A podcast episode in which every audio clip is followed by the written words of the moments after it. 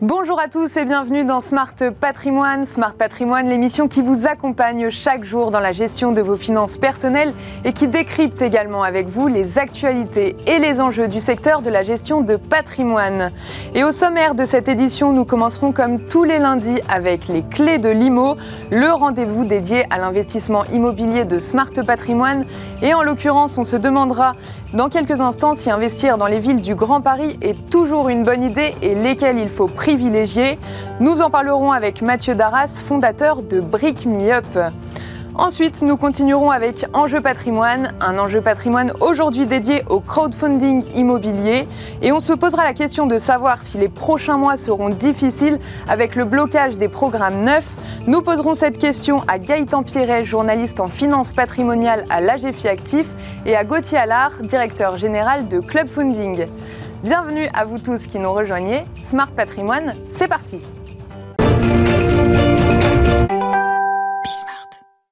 Et tout de suite, nous commençons avec les clés de l'IMO. Nous allons nous demander aujourd'hui s'il est toujours avantageux d'investir dans les villes du Grand Paris. Ce projet a vu le jour en 2008 et a pour objectif de transformer la région parisienne en grande métropole, et notamment grâce à la création de nombreuses infrastructures. Pour les particuliers, ce projet est une véritable opportunité d'investissement immobilier. 68 nouvelles gares dans toute la région, la création de 4 nouvelles lignes de métro pour le Grand Paris Express entre la prolongation de la ligne 14, les créations des lignes 15, 16, 17 et 18. Le développement du Grand Paris permettra notamment de dynamiser ces villes. On constate que 75% des villes concernées ont déjà vu les prix de l'immobilier augmenter. Pour en parler, nous sommes ravis de recevoir sur le plateau de Smart Patrimoine Mathieu Darras, fondateur de Brick Me Up. Bonjour. Bonjour Pauline. Alors pour commencer, lundi, la Société du Grand Paris a annoncé la construction de 8000 logements, dont 20% de logements sociaux dans les 68 euh, nouveaux quartiers euh, des gares du Grand Paris Express d'ici 2030. En tout, ce seront 196 000 logements qui seront construits dans cette perspective. Mathieu Darras, est-ce qu'il est avantageux d'investir dans les villes du Grand Paris? Alors oui, il est toujours euh, avantageux d'investir dans les villes du Grand Paris. il faut peut-être se rappeler ce que c'est qu'un bon investissement. Un bon investissement, c'est un investissement dans lequel, euh, dans, dans lequel on, a un potentiel de, de création de valeur. Euh, et c'est vrai que dans les villes du Grand Paris, aujourd'hui, il y a beaucoup d'immeubles des années 60, 70 dans lesquels on, peut faire des travaux, on peut réhabiliter les biens, et donc on fait de la création de valeur. Euh, c'est un investissement dans une zone qui euh, a un potentiel de, prise de valeur supérieur au marché immobilier, à la moyenne du marché immobilier. Et c'est vrai que dans les zones du Grand Paris, grâce au, programme du Grand Paris, il y a un potentiel de prise de valeur qui est plus important. Euh, après, il faut investir dans des zones dans lesquelles il y a un potentiel locatif important, c'est-à-dire des zones dans lesquelles il y a des locataires qui cherchent. Et pour l'instant, en Ile-de-France, on est quand même dans, une zone où il y a un besoin de, de, création de logements. Et puis le dernier point, c'est euh, il faut investir à un moment donné où euh, les taux d'intérêt euh, des emprunts sont relativement bas. Même si aujourd'hui ça augmente de façon très significative, on est encore historiquement sur des taux assez bas. Donc vous parlez de potentiel de prise de valeur. Quelles sont les villes avec ce fort potentiel en prise de valeur? Alors toutes les villes du Grand Paris ont, un potentiel de valeur. Il y en a certaines qui ont plus de potentiel de valeur que d'autres. Euh, mais euh, clairement, euh, si on prend à titre d'exemple l'axe Champigny, Créteil, Vitry-sur-Seine avec l'arrivée de la ligne 15, il y a un potentiel très important de prise de valeur. ou l'axe Massy, Plateau de Saclay avec la ligne 18, là clairement on est sur des villes où il y a des très forts potentiels de prise de valeur, parce que ce sont des villes qui ont été un peu délaissées euh, depuis, euh, longtemps euh, sur l'investissement locatif. Si on prend par exemple l'exemple des Hauts-de-Seine, pourriez-vous nous donner les exemples de ces villes qui seront attractives? Alors sur les Hauts-de-Seine, euh, il y a déjà beaucoup de villes qui sont très attractives, euh, mais on pourrait citer euh, par exemple, qui Agnières, il y a un quartier qui est, qui est plutôt assez gentrifié aujourd'hui, et puis un quartier qui est en cours de gentrification. Et donc il y a globalement la ville a une vraie attractivité locative et il, y a un quartier où on peut encore investir. Donc Agnières, il y a encore du potentiel d'investissement, mais on peut citer Villeneuve-la-Garenne, hein, qui est le euh, on va dire, la ville la moins chère des Hauts-de-Seine, euh, donc euh, assez proche de la Seine-Saint-Denis. Et donc là, il y a aussi un vrai potentiel de, revalorisation du quartier, clairement sur les Hauts-de-Seine en tout cas. Donc ces villes, elles ont des projets pour devenir plus attractives? Oui, il y a, clairement des projets pour, euh, pour améliorer les conditions de vie. Euh, il y a des projets pour euh, rendre la ville plus verte, utiliser les, mobilités douces. Donc ça, ce sont, des projets qui vont vraiment permettre de, rendre la ville beaucoup plus intéressante pour les locataires et donc pour les investisseurs. Et si on prend l'exemple de l'Essonne, quelles sont les villes attractives dans l'Essonne? Alors, euh, dans l'Essonne, on va avoir, euh, on va avoir euh, Massy, par exemple, hein, qui, qui est une ville qui est un peu au carrefour, pas, très, pas forcément très loin de Paris, pas, pas très loin du plateau de Saclay, pas très loin d'Orly. Et donc, c'est une zone qui est relativement attractive en termes de, de valeur, valeur locative. Pardon, c'est c'est très important. Il y a beaucoup de locataires qui cherchent, qui recherchent à Massy. Il va y avoir l'arrivée de la ligne 18. Il y a un il y, a, clairement beaucoup de transports en commun, donc là, il y a un vrai potentiel euh, de, de valorisation. Et quels sont les types d'investisseurs qui investissent dans ces villes-là, Mathieu Darras? Alors, on va être, euh, vous avez raison de dire quel type d'investisseur, parce qu'il y a plusieurs types d'investisseurs.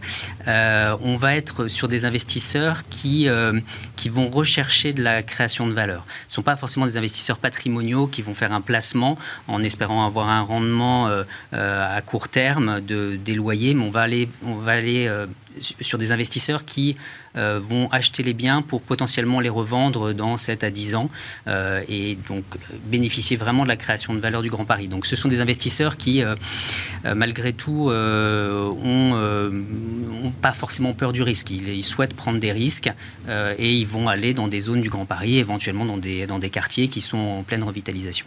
Est-ce que le Covid, qui a aussi accru les envies des particuliers de se mettre au vert, a accéléré les achats immobiliers dans ces villes du Grand Paris, Mathieu Darras? Non, je dirais que c'est plutôt, les investisseurs qui vont pousser euh, la, revalorisation de, ces villes. C'est vrai que, euh, alors, il faut faire attention parce que l'effet euh, est faire augmenter les prix du mètre carré et beaucoup de gens, en fait, qui d'habitants de ces, zones-là, vont aller chercher du coup un petit peu plus loin des, surfaces, des surfaces supplémentaires. les transports s'améliorant, ça va les aider aussi à, à passer le pas.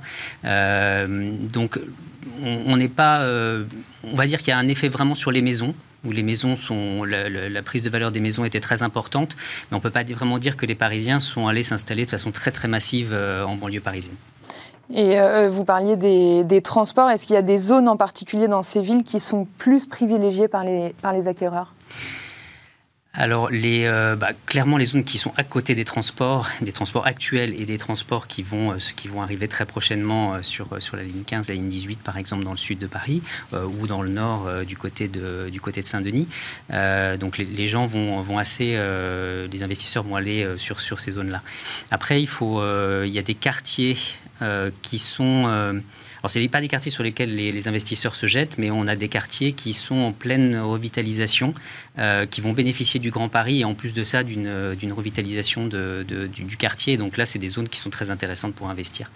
Mais on ne peut pas vraiment dire que les investisseurs se jettent encore sur ces zones-là. D'accord. Est-ce que vous avez euh, déjà constaté une forte augmentation des prix dans ces villes du Grand Paris, Mathieu Darras? Oui, oui, oui, clairement, euh, il y a eu des augmentations. Euh, on va dire, euh, la, plupart des villes ont pris entre 5 et 10% d'augmentation sur les 2-3 dernières années. Euh, il y a même des quartiers dans certaines villes qui ont pris jusqu'à 25 sur, sur ces trois dernières années. Donc oui, il y a une, une augmentation plus forte, mais c'est l'effet du Grand Paris. Hein. Il y a forcément une augmentation plus forte que l'augmentation du marché. Maintenant, on voit clairement aujourd'hui que ça se stabilise. Il y a des excès qui sont en train d'être corrigés, mais il y, a, il y a clairement un effet Grand Paris investisseur. Depuis quand vous avez constaté cette tendance générale d'augmentation des prix?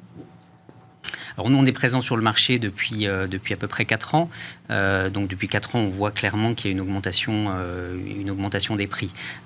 mais ça, depuis l'annonce du Grand Paris, les prix ont forcément monté plus dans les zones du Grand Paris que, que sur la moyenne. Et est-ce qu'il y a assez d'offres pour un grand nombre de transactions? Est-ce qu'il y a assez de stocks immobiliers? Alors, oui, il y a assez de, stocks immobiliers. Il faut, euh, avoir les chiffres en tête. L'année dernière, euh, en France, il y a eu à peu près 350 000 transactions euh, qui vont concerner l'investissement locatif dans du résidentiel ancien. c'est à la fois beaucoup, mais c'est à la fois très peu. Et aujourd'hui, on, voit bien qu'il y a une correction, une correction des taux, des, taux d'intérêt. Il y a de moins en moins de, personnes qui peuvent emprunter, donc le nombre d'investisseurs est en train de diminuer. donc il n'y a pas de risque. 350 000, ça reste tout petit comme, comme chiffre.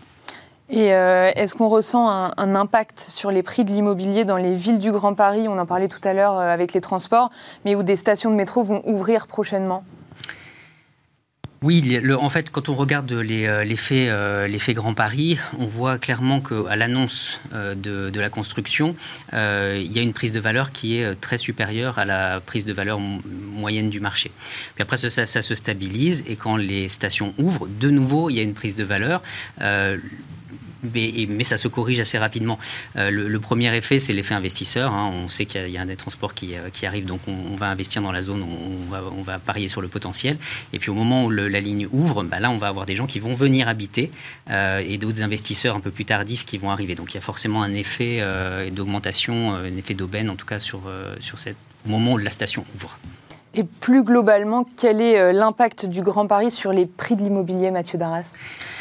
Le Grand Paris fait globalement monter euh, les prix de l'immobilier, c'est une bonne chose pour les investisseurs, un peu moins pour, euh, les propriétaires occupants ou les locataires, euh, mais globalement ça fait, monter les prix de l'immobilier. Mais il y a une vraie, différence qui n'est est pas tout à fait normale. Sur Paris, vous avez un prix prix du mètre carré un tout petit peu inférieur à 10 000 euros maintenant. Mhm. Et si vous allez euh, entre 7 et 10 minutes euh, plus au sud ou plus au nord, vous allez avoir des prix du mètre carré autour de 4 à 5 000 euros. Donc il y a une telle différence que c'est c'est pas tout à fait normal en fait. Donc le, Grand Paris va avoir cet effet euh, de rendre plus attractif la banlieue et du coup de, de, lisser, enfin d'atténuer cette grande différence qu'il y a entre les prix. Alors pour conclure, quels sont les grands enjeux, les enjeux globaux du Grand Paris euh, pour vous, Mathieu Darras? Alors pour moi, il y a deux grands enjeux. Le premier, c'est euh, d'être à l'heure. C'est-à-dire qu'il faut que les, les, les, métros, les, les, trams et tous les transports qui sont en train d'être mis en place sortent en temps et en heure parce que c'est la confiance. Et la confiance, c'est le moteur de l'investissement. donc ça, c'est un, un, enjeu important. Et le deuxième enjeu, c'est d'arriver à aligner la, l'arrivée, le désenclavement de, certaines zones de l'île de France avec une amélioration des quartiers. Euh, vous pouvez euh, mettre des, lignes de, des, lignes de, transport, des lignes de métro, etc., euh, dans des quartiers qui n'ont aucune, aucune, attractivité locative. Ça ne va pas aider le quartier, ça va aider personne. Donc il faut vraiment que les, les, villes aient des politiques d'amélioration des quartiers en, en même temps que l'arrivée des transports. Ça, c'est un enjeu très important. Merci beaucoup Mathieu Darras, fondateur de Brick Me Up, d'être intervenu sur le plateau de Smart Patrimoine pour nous parler de l'investissement en immobilier dans le Grand Paris. Et quant à nous, on se retrouve tout de suite dans Enjeu Patrimoine. Nous continuons avec Enjeu patrimoine, un enjeu patrimoine aujourd'hui dédié au crowdfunding immobilier. Et la question qui va nous animer aujourd'hui est de savoir si les prochains mois seront difficiles pour le marché du crowdfunding immobilier face au blocage des programmes neufs pour rappel, le crowdfunding immobilier consiste à financer un projet immobilier par souscription de titres à un promoteur en financement participatif. À la fin du projet, les personnes qui ont investi reçoivent leur capital et des intérêts. Et de son côté, le promoteur s'est servi du financement pour son emprunt. Le problème, c'est qu'aujourd'hui, d'après la FPI, les mairies sont de plus en plus réticentes à délivrer des nouveaux permis de construire avec la flambée des coûts des matières premières. Beaucoup de promoteurs renoncent à lancer des nouveaux programmes parce qu'ils sont trop chers. Les prix dans le neuf restent donc élevés et la proposition de logement neuf fond. Pour répondre à toutes les questions que cela pose, nous sommes ravis de recevoir aujourd'hui Gaëtan Pierret, journaliste en finance patrimoniale à l'AGFI Actif. Bonjour. Bonjour Pauline. Et Gauthier Allard, directeur général de Club Funding. Bonjour. Bonjour. Alors, pour commencer, Gaëtan Pierret, comme le logement neuf est le principal sous-jacent des projets de crowdfunding, qu'est-ce qu'un blocage des programmes neufs pourrait engendrer pour les investisseurs et surtout, comment se porte le marché du crowdfunding immobilier actuellement, Gaëtan? Alors, si on commence déjà avec un petit bilan du marché, j'ai envie de dire jusqu'ici tout va bien. Euh, le crowdfunding vient de signer une année assez euh, dynamique, même très dynamique. Je parle du crowdfunding en général, même pas que du crowdfunding immobilier. Il y a eu des acquisitions, des partenariats, des innovations produits.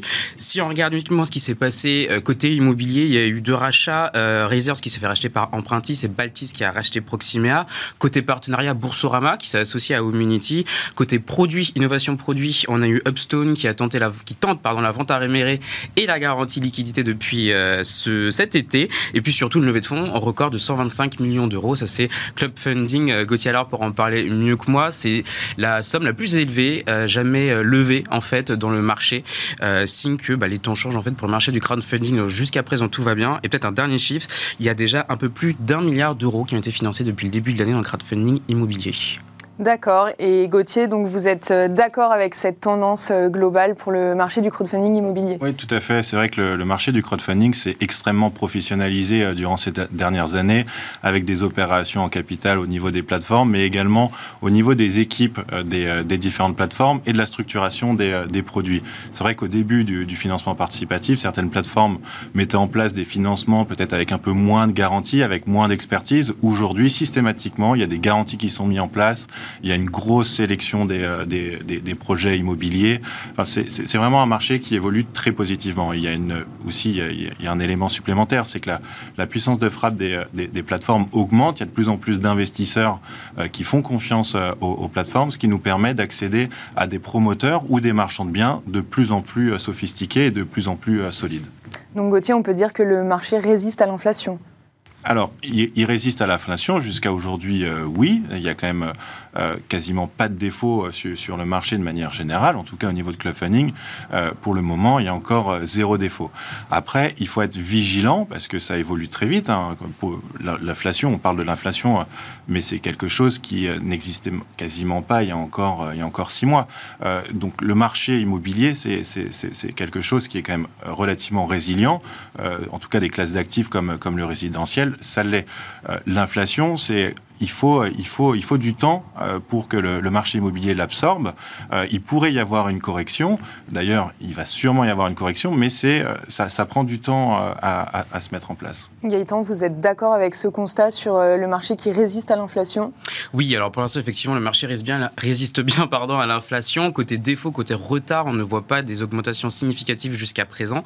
Mais c'est aussi parce qu'on parle de projets qui ont été lancés bah, précédemment, il y a quelques mois, voire il y a quelques années. Pour certains, donc les défauts les retards, on va plutôt les voir à partir l'année prochaine, voire l'année d'après. Ça, pour le coup, toutes les plateformes de crowdfunding le disent, les défauts et les retards vont augmenter. C'est une certitude, c'est même pas juste une hypothèse, mais c'est vraiment une certitude. La question, c'est de savoir euh, bah, quel va être l'impact, quelle va être l'augmentation. Euh, les plateformes aujourd'hui sont en train de retravailler leurs critères de sélection, puisque bah, c'est vraiment le nerf de la guerre pour elles, c'est de choisir au mieux les projets qu'elles vont financer. Et du coup, la question se pose pour les dossiers qui ont été financés précédemment dans un autre contexte de marché, alors que là, on est en train de basculer sur un nouveau cycle euh, économique beaucoup moins positif. Mmh.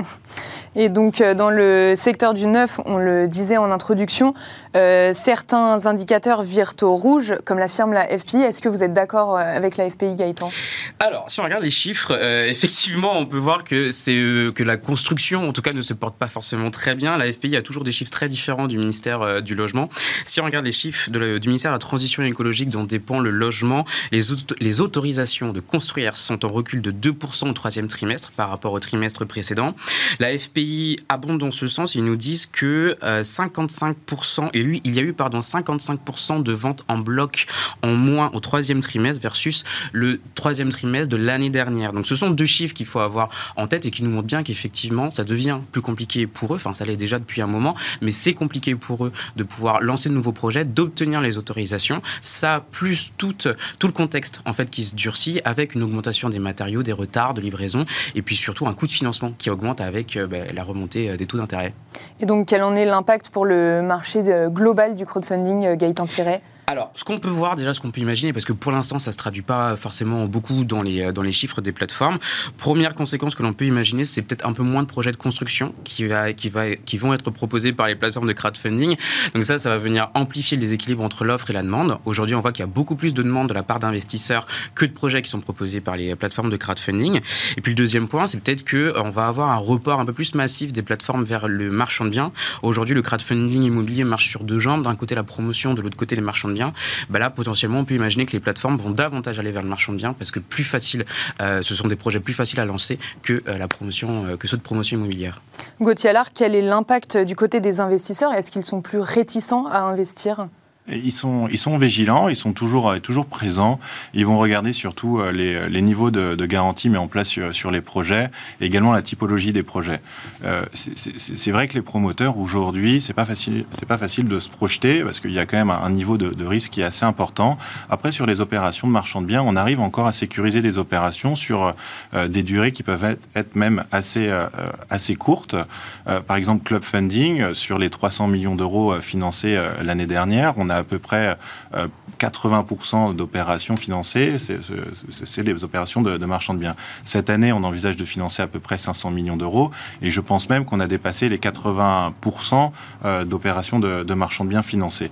Euh, donc c'est simplement, c'est un constat. Je pense que les, autres plateformes vont, enfin, les autres plateformes vont devoir réagir en finançant davantage d'opérations de, de, marchands de biens, plus en tout cas que de la promotion immobilière. Vous avez parlé de, garanties. Quelles sont les garanties euh, pour les investisseurs, Gauthier Allard?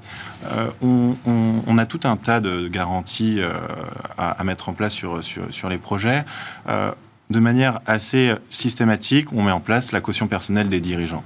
Euh, et on a l'avantage de financer des, des, opérateurs qui ont déjà du patrimoine, parfois même plusieurs euh, dizaines de millions d'euros. Donc ça, ça sécurise déjà les opérations. Et ensuite, on, met en place des garanties corporate.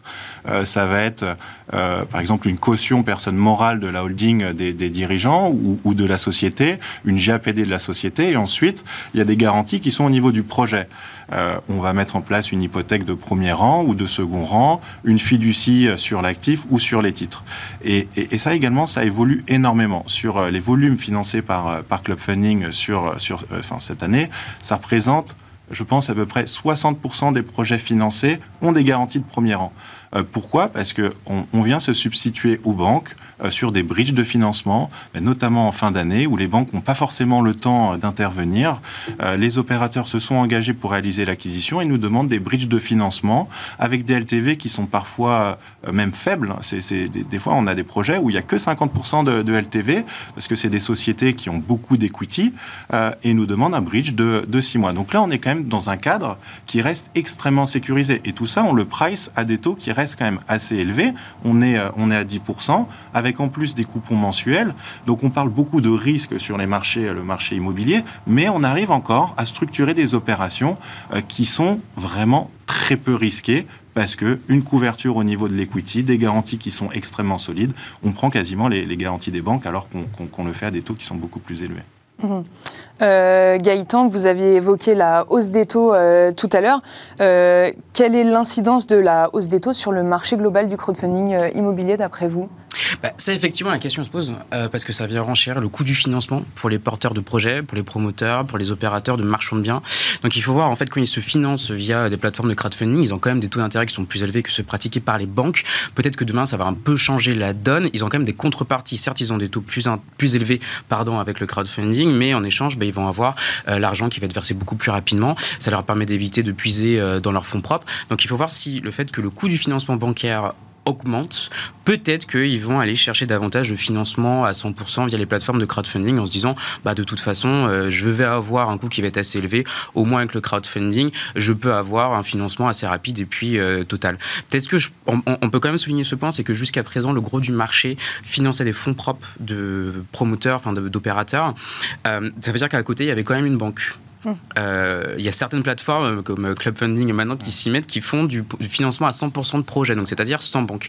Ça, ça peut plaire à certains investisseurs parce qu'effectivement il y a plus de garanties. De l'autre côté, ça peut aussi en effrayer certains, notamment ceux qui arrivent via la clientèle patrimoniale et qui sont attachés à avoir le tampon de la banque. Qui, voilà, le fait qu'il y ait une banque qui est présente dans la chaîne de financement, certains, euh, notamment CGP, mais certains investisseurs peuvent aussi apprécier en se disant bah, il y a une banque qui a validé, donc c'est plutôt, c'est plutôt positif.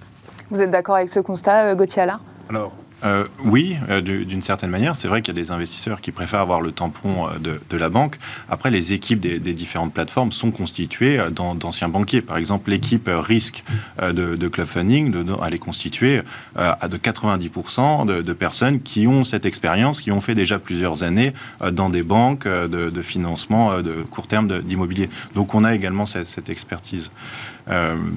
Euh, mais c'est vrai qu'on compare souvent deux, opérations, une opération en fonds propres et une opération en, financement unitranche, donc où on remplace les, les financements seniors. Il y a quand même un niveau de risque qui est complètement différent. Parce que quand il y a un retournement de marché, euh, si on, reprend euh, une opération de marchand de biens classique ou de promotion, il y a d'abord l'impact, s'il y a une baisse des prix, il y a l'impact de la marge, ensuite des fonds propres de l'opérateur, ensuite de la dette euh, obligataire faite par les plateformes, si c'est du financement de, fonds propres, et ensuite la dette, la dette senior. Mais si on finance que la dette senior, finalement, il y a plusieurs couches quand même. Il y a quand même une couche de fonds propres qui est, qui est faite par l'opérateur, enfin plus la marge. Donc on arrive vraiment à bien sécuriser les, les, les opérations. Gaëtan euh, Pierret, est-ce qu'on peut déjà prévoir des mois difficiles, comme vous l'évoquiez euh, tout à l'heure sur le marché du crowdfunding immobilier Est-ce qu'il ne faut pas attendre plusieurs mois, voire années, pour euh, sentir les répercussions des blocages des programmes neufs sur ce marché? Alors, c'est sûr que on va les premières conséquences que l'on risque de voir, ça va être la baisse du nombre de projets. Peut-être qu'on va voir des plateformes qui vont être moins dynamiques et qui vont proposer moins de collectes sur leur site. Euh, sur les retards et sur les défauts, ça, comme je disais, il faudra attendre un peu plus pour le voir augmenter. Déjà, il faudra que la masse euh, de projets actuellement en cours euh, de développement soit écoulée pour voir si du coup, bah, il va y avoir un, peu plus de casse. Si on veut faire du crowdfunding aujourd'hui, je dirais qu'il faut suivre plus que jamais la règle de diversification et y aller à petits pas, c'est-à-dire ne pas investir forcément tout de suite des grosses sommes. D'abord, tester, euh, diversifier au niveau du nombre de projets, mais aussi au niveau des plateformes, parce que euh, chaque plateforme, comme on le disait, a ses propres critères de sélection. Donc, du coup, s'exposer à différents euh, types de critères de sélection. Alors, comment Comment, euh, pardon, pourquoi le marché du crowdfunding fonctionne toujours autant d'après vous, Gaëtan? Alors pour ça, j'ai un chiffre, 9%. c'est 9% de rendement en moyenne pour le crowdfunding immobilier. Dans les autres secteurs, c'est un peu moins. Je crois que c'est 4% par exemple pour les énergies renouvelables. Mais ça reste quand même des rendements qui sont intéressants, encore plus dans ce contexte où on ne sait plus vraiment sur quel marché financier aller investir. Donc 9% de rendement pour une durée d'immobilisation de capitaux qui est quand même assez faible, mhm. assez courte, entre 12 et 36 mois à peu près. Des fois, il y en a qui sont même, euh, même moins. Euh, le tout pour un risque de perte en capital qui, théorique qui est assez, euh, assez, euh, assez, limité, assez limité, qui s'est peu concrétisé jusqu'à présent. Alors j'insiste là-dessus. Pourquoi? Parce que ça fait partie un peu de ce qui explique l'euphorie euh, actuelle sur le crowdfunding. Quand on regarde les taux de défaut et les taux de retard, effectivement, ils sont assez maîtrisés aujourd'hui. ça pourrait augmenter, effectivement, demain. Mais il ne faut pas oublier que le crowdfunding, ça reste effectivement risqué. Quand on investit dans un projet, et donc on, on investit dans un seul projet à la fois, on s'expose à la santé financière d'une seule entreprise si celle-ci fait défaut, si elle fait faillite, ben, du coup, on, prend la casse. On prend la casse et il y a effectivement là des garanties qui doivent entrer en jeu, mais du coup, on n'est pas sur un investissement où le risque va être lissé sur plusieurs opérateurs. On va vraiment être exposé à un seul acteur. Donc, effectivement, beaucoup de rendement, en tout cas euh, promis, mais un risque aussi qui est quand même euh, conséquent et à bien avoir en tête, même si pour l'instant, ça ne se traduit pas encore beaucoup dans les chiffres. Vous êtes d'accord avec ce constat, euh, Gauthier? Oui, tout à fait. Mais c'est vrai qu'il faut, euh, il faut comparer aussi les solutions d'investissement proposées euh, aux, investisseurs aujourd'hui. Et, aujourd'hui, pouvoir toucher du 10% d'intérêt annuel dans un cadre qui est quand même sécurisé par tout un tas de, garanties et aussi une sélection très importante des plateformes. Par exemple, Funding sélectionne uniquement 5% des, projets présentés. On reçoit quand même beaucoup plus de, projets parce que ça s'est vraiment démocratisé auprès des, différents, des différents acteurs immobiliers. Euh, donc toucher du 10%, c'est quand même très important dans un cadre sécurisé et en plus de ça, avec des coupons mensuels. En tout cas, c'est ce que Club Funding propose. Donc c'est pas simplement une promesse de taux, c'est dès le mois suivant, on a euh, sur, dans son portefeuille, sur son compte en banque, un versement du, taux d'intérêt. Donc euh, ça prouve que ça, ça, fonctionne assez rapidement. Après, il faut être extrêmement vigilant quand même parce qu'on est dans, on arrive dans une période beaucoup plus incertaine avec la remontée des taux. Euh, donc, il, faut vraiment bien sélectionner la plateforme. Il faut également bien sélectionner euh, les projets, même si évidemment toutes les plateformes font, font, ce travail au début. Il y a peut-être un point qu'on peut rajouter, dont, on parle, dont on parle assez peu, c'est le côté un peu expérientiel en fait du crowdfunding. Ça fait partie des investissements de nouvelle génération dans lequel euh, les gens reprennent un peu la main sur leurs investissements. Et donc là, on va investir, par exemple, on, va, on, se rend sur un site internet, on va regarder le projet, on sait dans quoi on va investir. Et ça, ça plaît beaucoup en fait aux épargnants. Et c'est aussi ce qui explique le succès du crowdfunding, le fait que les épargnants peuvent reprendre la main sur leur investissement. Et, aussi un autre élément d'une manière très simple. Et on conclura là-dessus. Quelques, quelques, clics, on arrive à investir euh, directement dans des projets immobiliers, en sous-jacent immobilier en tout cas. Merci beaucoup Gauthier Allard, directeur général de Club Funding, et Gaëtan Pierret, journaliste en finance patrimoniale à l'AGFI Actif. Et voilà, Smart Patrimoine, c'est déjà fini. On se retrouve demain sur Bismart pour un nouveau numéro de Smart Patrimoine. À demain.